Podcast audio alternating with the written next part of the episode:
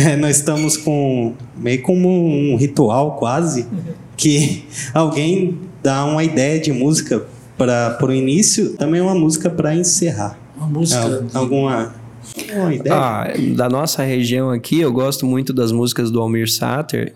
Trem do Pantanal me parece uma música muito sugestiva para a gente pensar na nossa região, na nossa realidade aqui, né? Eu acho que faz todo mundo é, pensar um pouquinho nesse patrimônio maravilhoso. Nós temos um paraíso que Deus nos colocou a região do Pantanal e é responsabilidade de todos nós cuidarmos dessa exuberante beleza do Pantanal.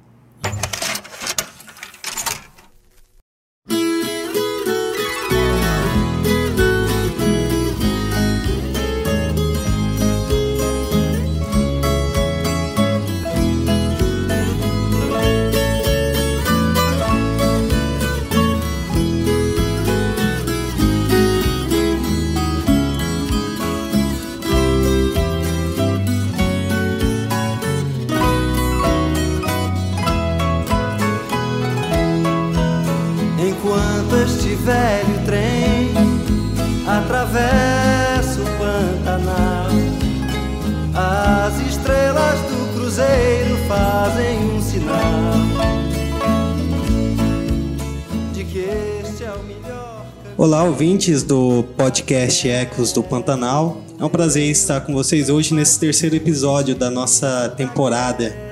E hoje vamos discutir a, sobre a relação da igreja e política e suas questões sociais. Eu sou Igor, sou editor e apresentador desse programa.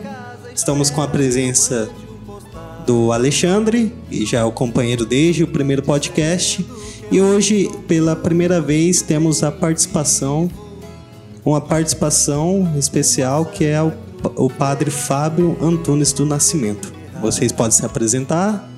Sou Alexandre, editor do jornal Folha do Pantanal, do site Folha do Pantanal, ecônomo da Diocese de Coxim, e estamos aqui nesse terceiro podcast dando seguimento àquilo que diz a cartilha da CNBB, a ação dos cristãos na política.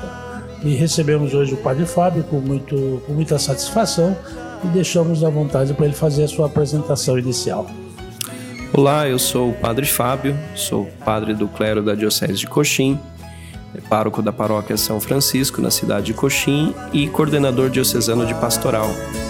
E com alegria participo deste podcast que quer ajudar nossos cristãos a participar do processo eleitoral e da vida política. E são duas coisas, dois momentos. Estamos a alguns dias das eleições, que elegem os representantes das nossas cidades, e vivemos todos os dias os processos políticos. E hoje então a gente vai falar um pouquinho de como a igreja se relaciona com a política e as questões sociais.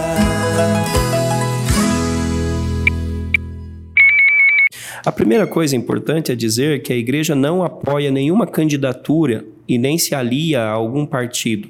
Tal postura não exime a igreja do compromisso político, pois o exercício correto da política contribui para a construção de uma sociedade justa e fraterna, proposta pelo Evangelho. Buscar o bem comum, que é o maior objetivo da política, é uma tarefa de, muito, de todos os membros da igreja. Então, citando a cartilha de preparação de orientação política da CNBB nesse ano de 2020, nós vamos refletir um pouquinho sobre essa questão. Então, é importante dizer, a igreja não é, escolhe um partido político, mas escolhe o caminho político de construção de políticas públicas, de promoção da vida, dos direitos. E são muitos os meios pelos quais os cristãos são chamados a participar da política. O Papa diz que a política pode ser a expressão mais sublime da caridade, quando é desempenhada com esses valores cristãos. Então a Igreja Católica sempre participou da vida política dos países onde ela está inserida. No Brasil não é diferente. É, por muitos anos a Igreja vem participando, desenvolvendo na história do, do desenvolvimento do nosso país. Ela esteve à frente de muitos segmentos, muitas instituições na época do Brasil colônia, a educação, a, o serviço social, o serviço de saúde. hoje há uma separação entre uma sadia separação entre a igreja e o Estado. São instituições diferentes, mas que se relacionam. E a igreja então incentiva que os fiéis leigos participem da vida política, desempenhem cargos públicos, apresentem seus nomes para representar a nossa população, não numa atitude corporativista para defender algum interesse da igreja, mas para ser como cristão um sinal de esperança no mundo. Então, para orientar o que a igreja pensa sobre a política, nós temos um compêndio da doutrina social da igreja. Ali estão diversas reflexões né, do magistério da igreja sobre as mais variadas questões da vida das pessoas, da moral e da ética cristã. O trabalho, a família, a política, os meios de comunicação, enfim, os mais variados temas. Então, para todos nós cristãos, é importante a gente conhecer. Ele deve ser um livro de consulta para a gente é, se basear nas nossas decisões. Na relação a, da igreja com a política, a, a, uma das é, atitudes que tem sido é, orientadas é que a igreja seja propositiva. Né? É, um trabalho que já há muito tempo a gente faz e participa são os conselhos, um trabalho de fiscalização e acompanhamento. Né? É uma via pela qual a população de uma cidade, de um estado, de um país podem é, fiscalizar e acompanhar seus governantes. E é muito sadio que os católicos participem desses meios.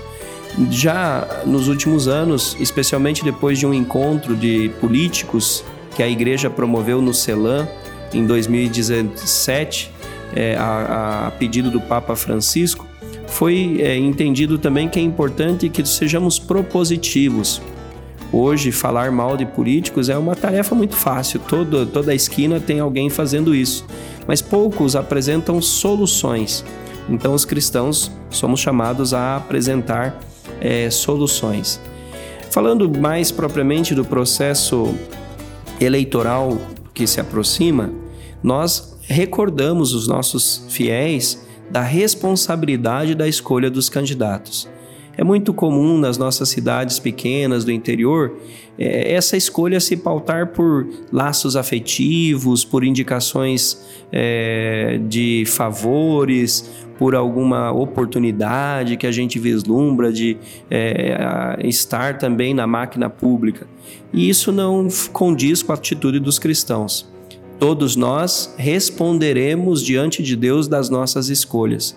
Por isso é importante recordar que cada cristão tem a responsabilidade de escolher os seus candidatos à luz da sua fé.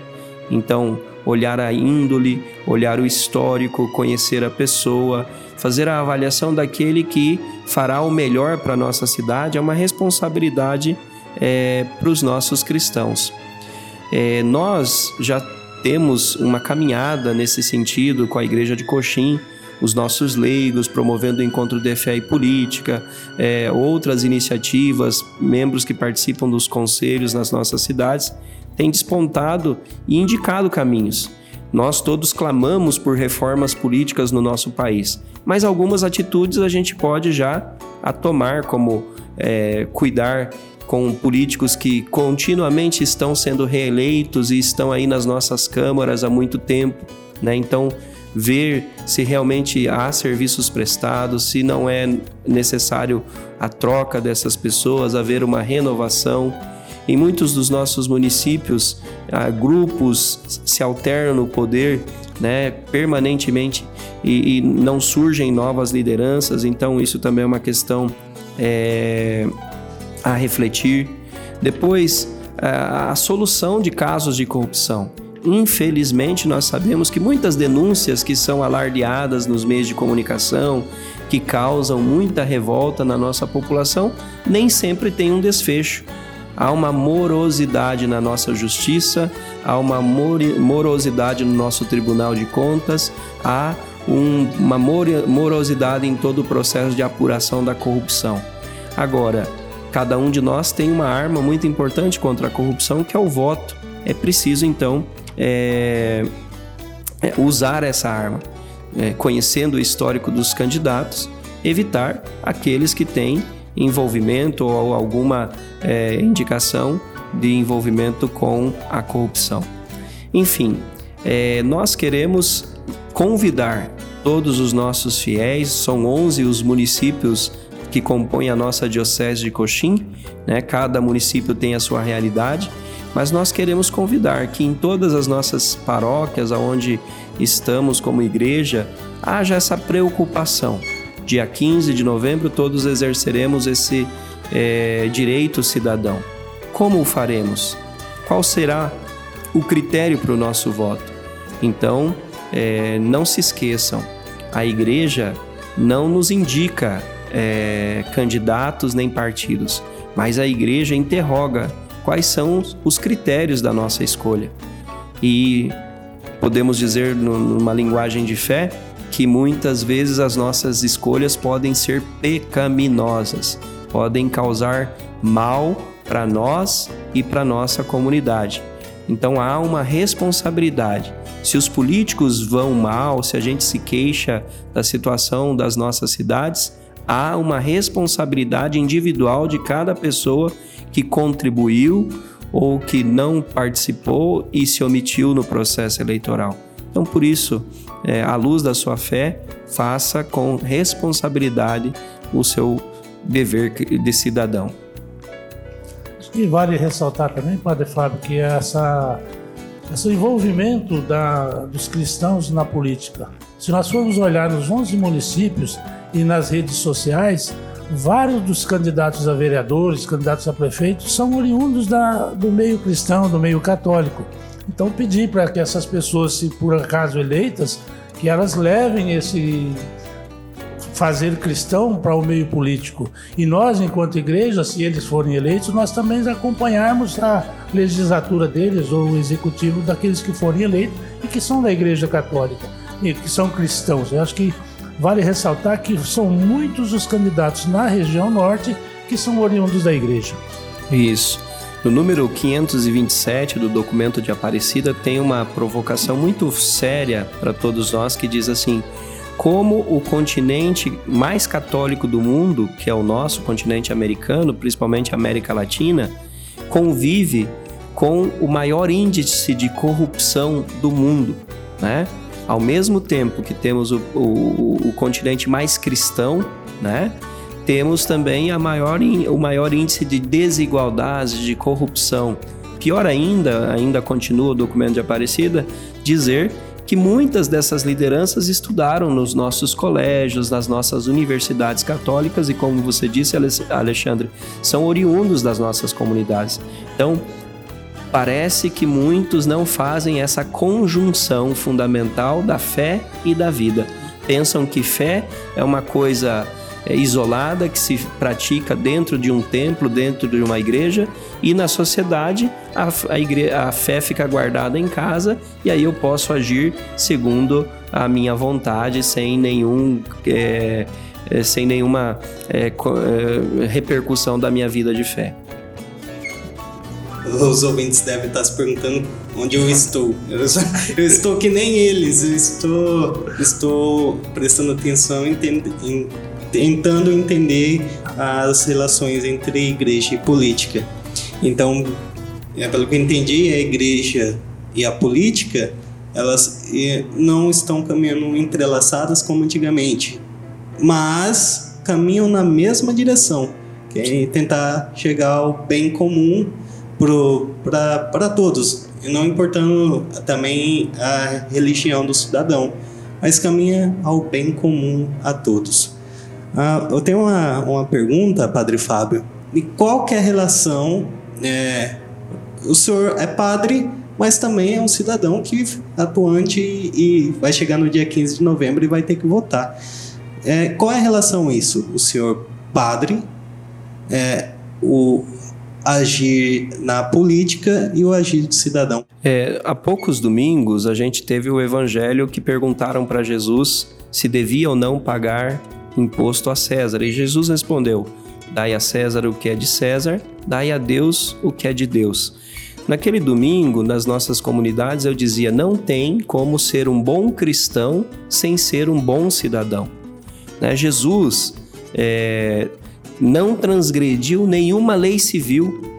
Ele não foi condenado, tanto que Pilatos teve um constrangimento em condenar Jesus. Se isentou lavando as mãos, ele dizendo: Olha, não é culpa minha, não é responsabilidade minha, porque não aparece nos textos do Evangelho nenhuma transgressão é, civil de Jesus. O conflito de Jesus foi com as autoridades religiosas do seu tempo. Né?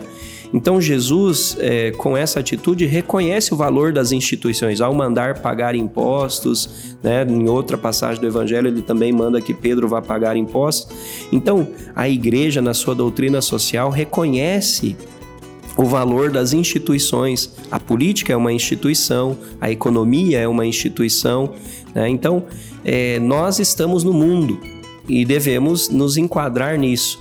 E cremos que as instituições é, são meios pelos quais a gente também realiza a nossa, o nosso caminho de fé. Né? Então, é, essa relação, ninguém pode dizer assim, ah, eu, é, eu sou cristão, então não posso me envolver com as questões da fé. Não. Desde o início do cristianismo, o relato dos primeiros cristãos era que os cristãos nas primeiras comunidades eram destacados pelo bom comportamento né?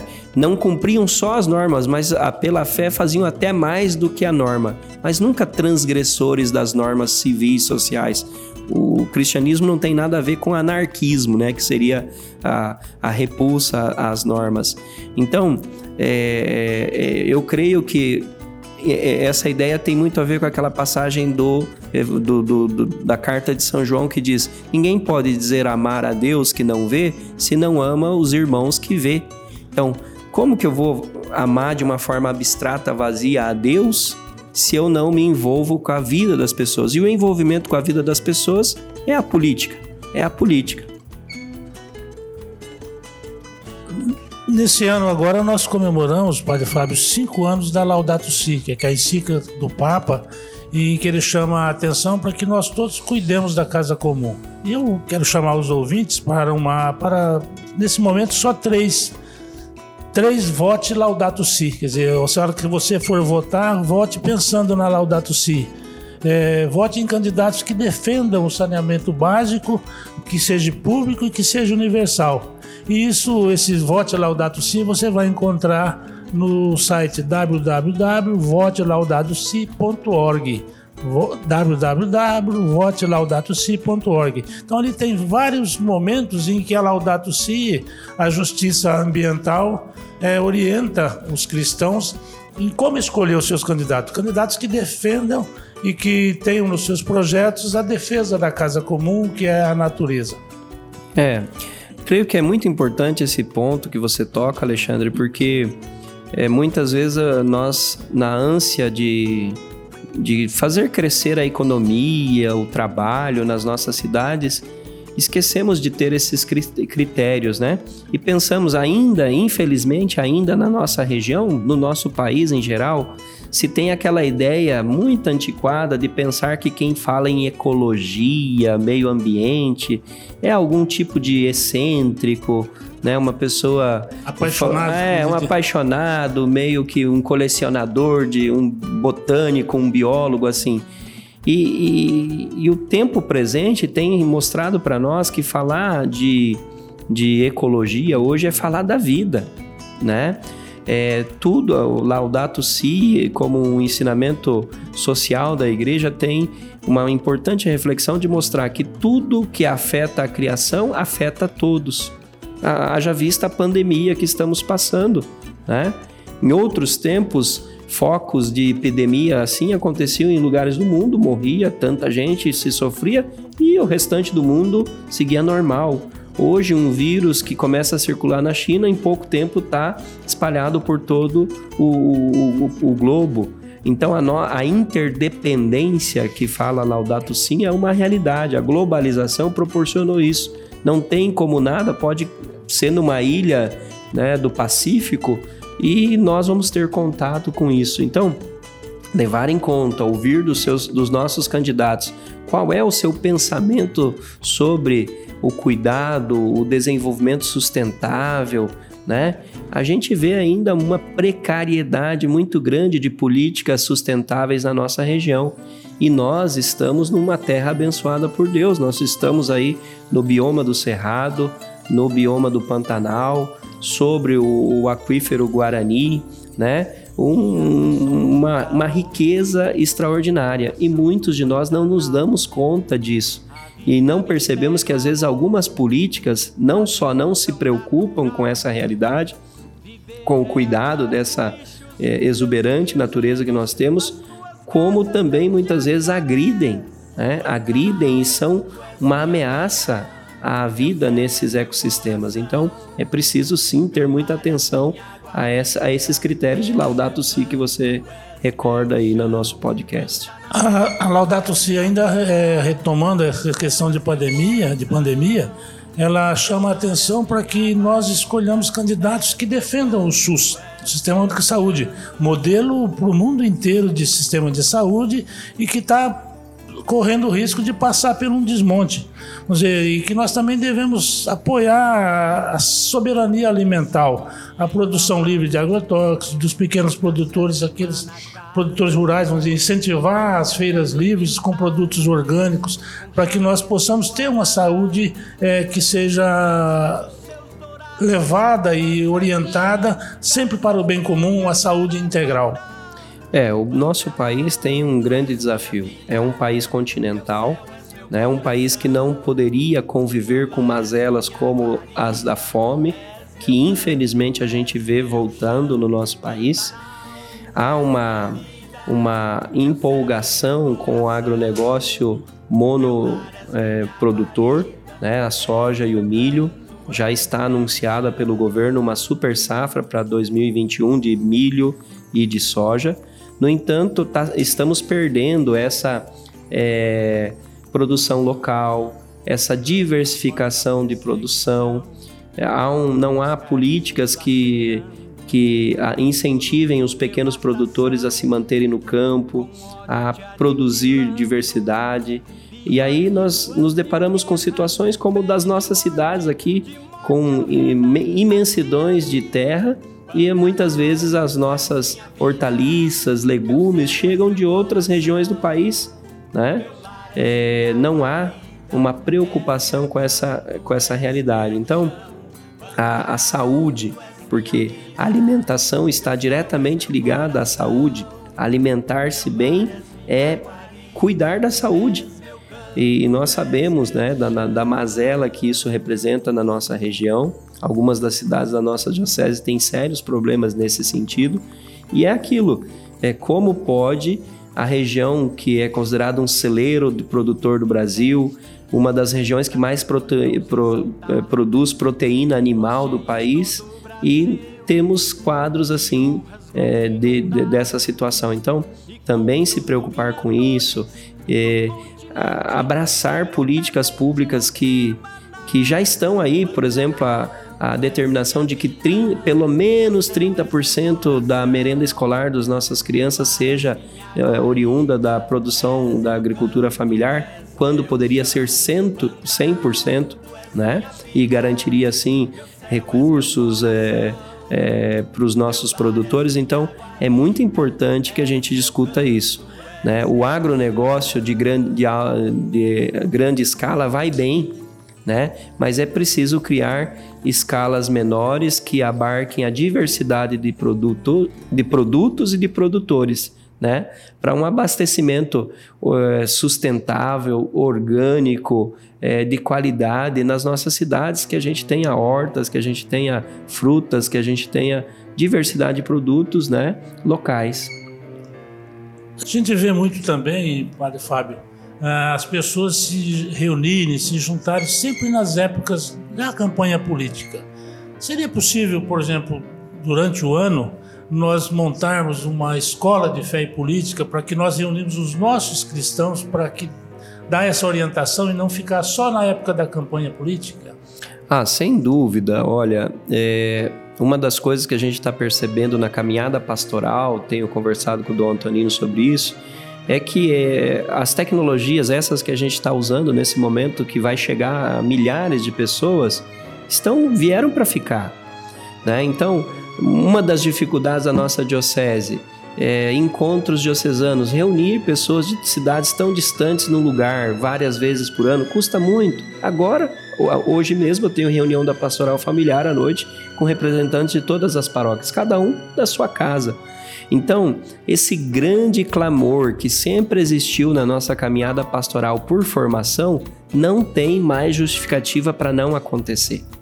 Então, imagine uma escola de fé política que funciona aí semanalmente, quinzenalmente ou mensalmente, que todo que desenvolva o estudo, a formação na doutrina social da igreja, né, durante um ano e no final do ano faz um encontro presencial. Que maravilha vai ser, né? Então, há meios depois é, às vezes a gente até conseguia reunir o pessoal e nos faltavam assessores qualificados.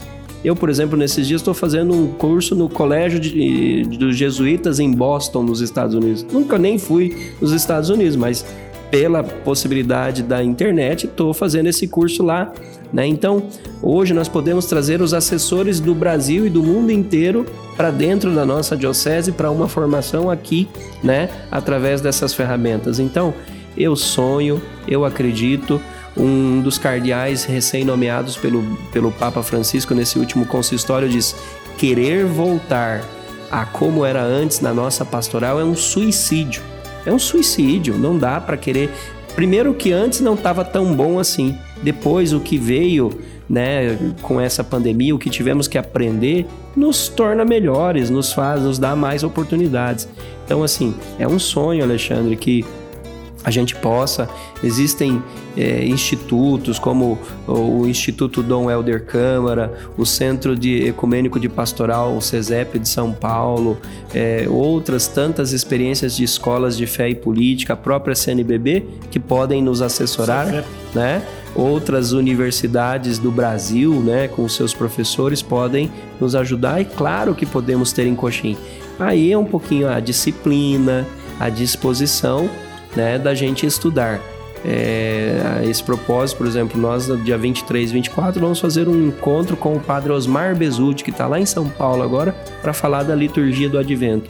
Seria impossível trazer ele nessa época, até pela tarefa que ele tem lá, mas pela internet. Então, é, se esse podcast puder animar os nossos fiéis, será uma grande alegria que a gente tivesse uma escola, um caminho de fé e política na nossa diocese.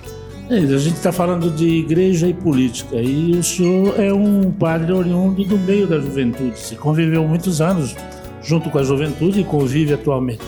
É, o que, que o senhor vê a participação da juventude nesse momento político e como é que nós fazemos para entusiasmá-los a participarem sempre? Outro dia eu, eu conversei com um jovem que, inclusive, estava cortando meu cabelo e ele dizia que já fez 18 anos e não fez o título. E eu fiquei assustado, né? Perguntei por quê. E ele dizia que não, não vê esperança, que não vê sentido. E creio que esse sentimento desse jovem é o sentimento de muitas pessoas. Né, de a política assim como está não apresentar nenhum sinal de esperança. Mas ao mesmo tempo, nós também não podemos nos omitir, deixar de participar. É, eu também tenho essa opinião de que nós estamos num momento político do nosso país que não é a mera substituição dos atores que vai é, transformar o país, né? É, seja em nível nacional, que fomos de um extremo ao outro nas últimas décadas, de uma centro-esquerda agora para uma extrema-direita. É, e as mudanças são poucas. No, no cenário é, local é a mesma coisa. A gente troca os prefeitos com uma grande expectativa, troca os vereadores, mas as engrenagens do sistema parecem que engolem esses atores. Eles até entram cheios de boas intenções. Então, creio que são duas coisas. Uma, é, o Papa Francisco chamou os jovens para pensar uma nova economia. Então, a gente também chama os jovens para pensar uma nova política. Né? Vamos recriar essa política, vamos inventar novas formas de se relacionar, de, de participar, de ajudar. A política é para isso, de é, sonhar a cidade, né? Política tem a mesma raiz da polis, cidade, né? No texto da campanha da fraternidade desse ano se falava a política é a arte de construir a cidade. Então, fazer política é perguntar que cidade que a gente quer, que cidade a gente quer e como eu posso colaborar para essa cidade se tornar aquilo que eu sonho. Então, sem dúvida nenhuma, há uma necessidade urgente, e não é no Brasil, né?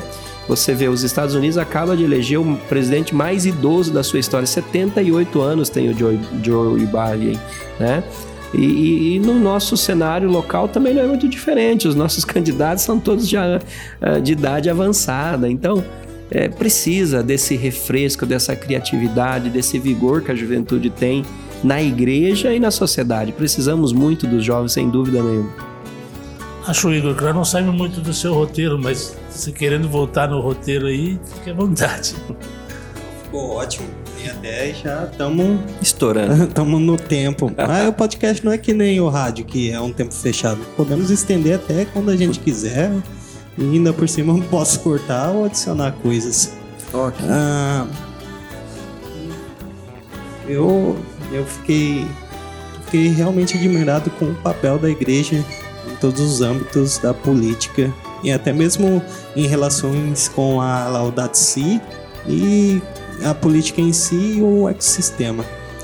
Ah, eu, eu tô tão admirado que fiquei até sem palavras, mas ah, para finalizar, eu queria falar sobre a atuação da igreja. Quais foram os projetos de lei que tem um toque especial que desenvolveu para contribuições de diversas coisas. Tá. Só é, a respeito disso, eu diria: a igreja sempre participa, mas eu acho bonito da nossa igreja que não há uma preocupação de criar, por exemplo, uma bancada católica no Congresso. Hoje a gente vê esses corporativismos na política nacional, bancada evangélica, bancada da bala, bancada do gado, bancada. Não, nós não queremos uma bancada católica. Nós queremos que os católicos que participam e são eleitos para participar da vida pública levem consigo é, os valores e a ética da, da, é, da igreja. Né? Agora, a igreja participou sim diretamente da, da construção de leis como a lei anticorrupção, contra a lei, como a lei da ficha limpa, de plebiscitos contra, contra o desarmamento, pelo desarmamento, contra a, a ALCA, né, da, da Aliança do Livre Comércio da América, vários momentos a igreja, né, é, discussões sobre o aborto, sobre outras questões, todas essas questões educacionais. Por exemplo, se você participa, eu hoje estou muito ligado na universidade à construção do projeto político do curso de teologia, as DCNs da teologia são todas construídas por lideranças católicas. Então, essa é a atuação. Mas eu queria, aproveitando a, a fala, a pergunta do Igor, ressaltar e acho que vale a pena a gente ter memória, porque memória ajuda a gente ver o futuro. É fazer memória da participação, da vida, da participação da igreja na política na nossa região norte aqui do Mato Grosso do Sul, na Diocese de Coxim. Notadamente pelo nosso pastor Dom Antonino, desde que chegou, houve essa preocupação. Uma das primeiras coisas que ele fez foi criar o encontro de fé e política, reunindo lideranças políticas dos municípios da nossa região. E de lá para cá, foram tantas pautas levantadas pelo Dom Antonino e em nome da nossa diocese que eu não sou capaz de lembrar de cabeça, mas algumas delas, né, a gente recorda aí a luta pelas estradas, pela manutenção da 163, pelo nosso hospital regional, pela hemodiálise do hospital regional, é, pelo, é, pelas estradas aí de Alcinópolis, é, enfim, tantas e tantas coisas que, é, através do, do, do, do nosso bispo, ecoaram na política nacional. Tanto que lideranças políticas, governadores, senadores, deputados sempre é, assim já se é, ficavam atentos quando a gente fala no nome de Dom Antonino pela sua atuação nesses 20 anos. Então, é, a nossa diocese tem essa preocupação. É, é, tem esse cuidado. E, e, recordo, Alexandre é um dos idealizadores desses momentos, que há uns anos atrás, lá nos primeiros encontros, a gente escreveu com as lideranças daquela época uma carta dizendo que cidade sonhamos, né, para nossas, nossas cidades. Há 10 anos ah, depois de 10 anos, a gente retomou essas cartas e viu que muitas dessas coisas aconteceram. Algumas não, mas muitas aconteceram. E eu penso que nós também é, devemos promover isso, né? A igreja, ela não é só uma crítica, ela é uma, ela apresenta um horizonte. E eu penso que o nosso horizonte é o reino de Deus, a, a, o céu, a perfeição, o paraíso. Mas aí, como a gente sabe que nós não vamos implantar o reino sozinhos, a gente sonha a melhoria da nossa cidade como um estágio intermediário até que chegue o reino.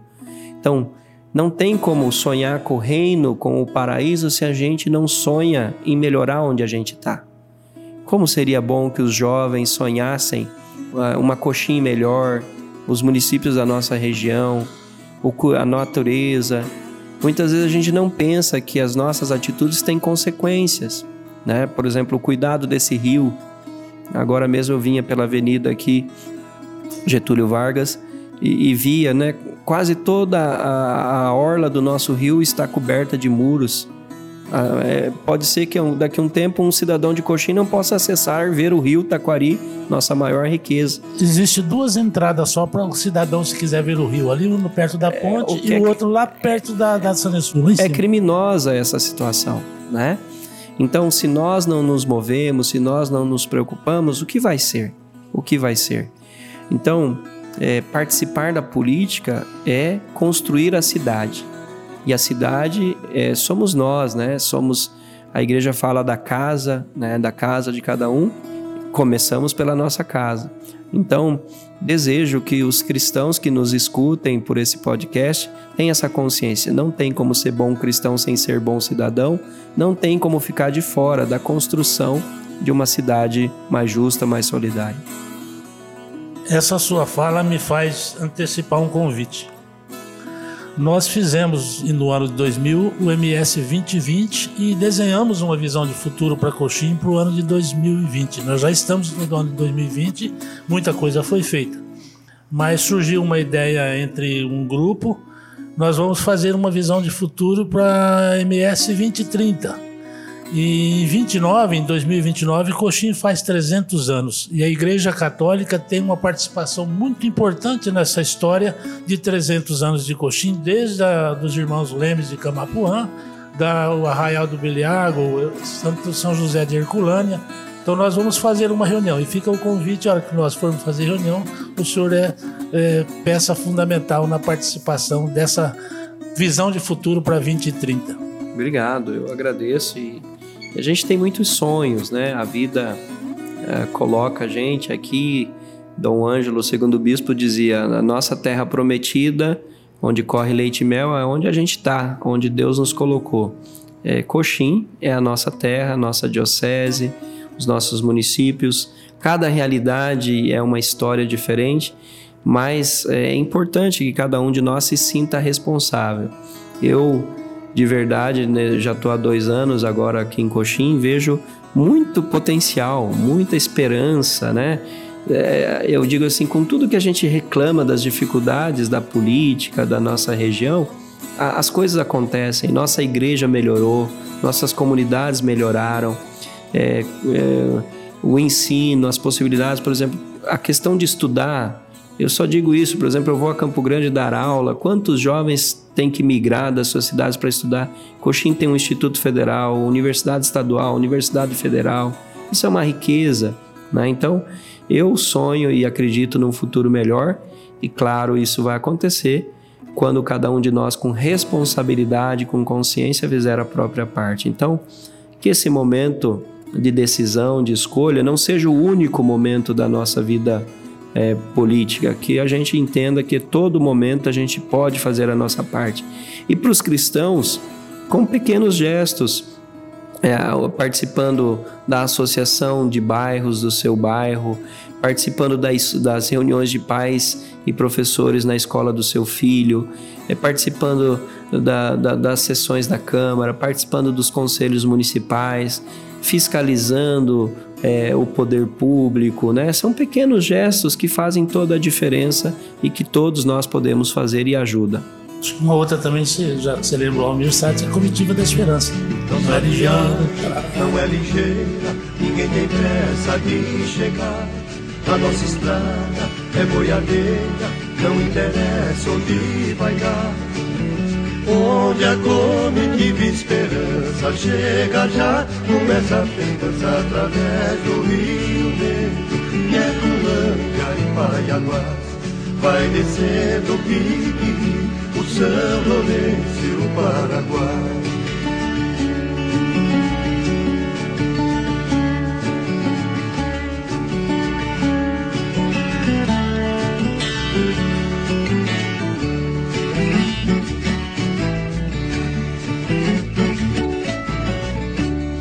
Tá de passagem, abre a porteira, conforme for pra pelo entrar. Se a gente é boa, hospitaleira, a comitiva vai tocar. Moda ligeira, é uma doideira, assanha o povo e faz dançar. Ou oh, moda lenta, que faz sonhar.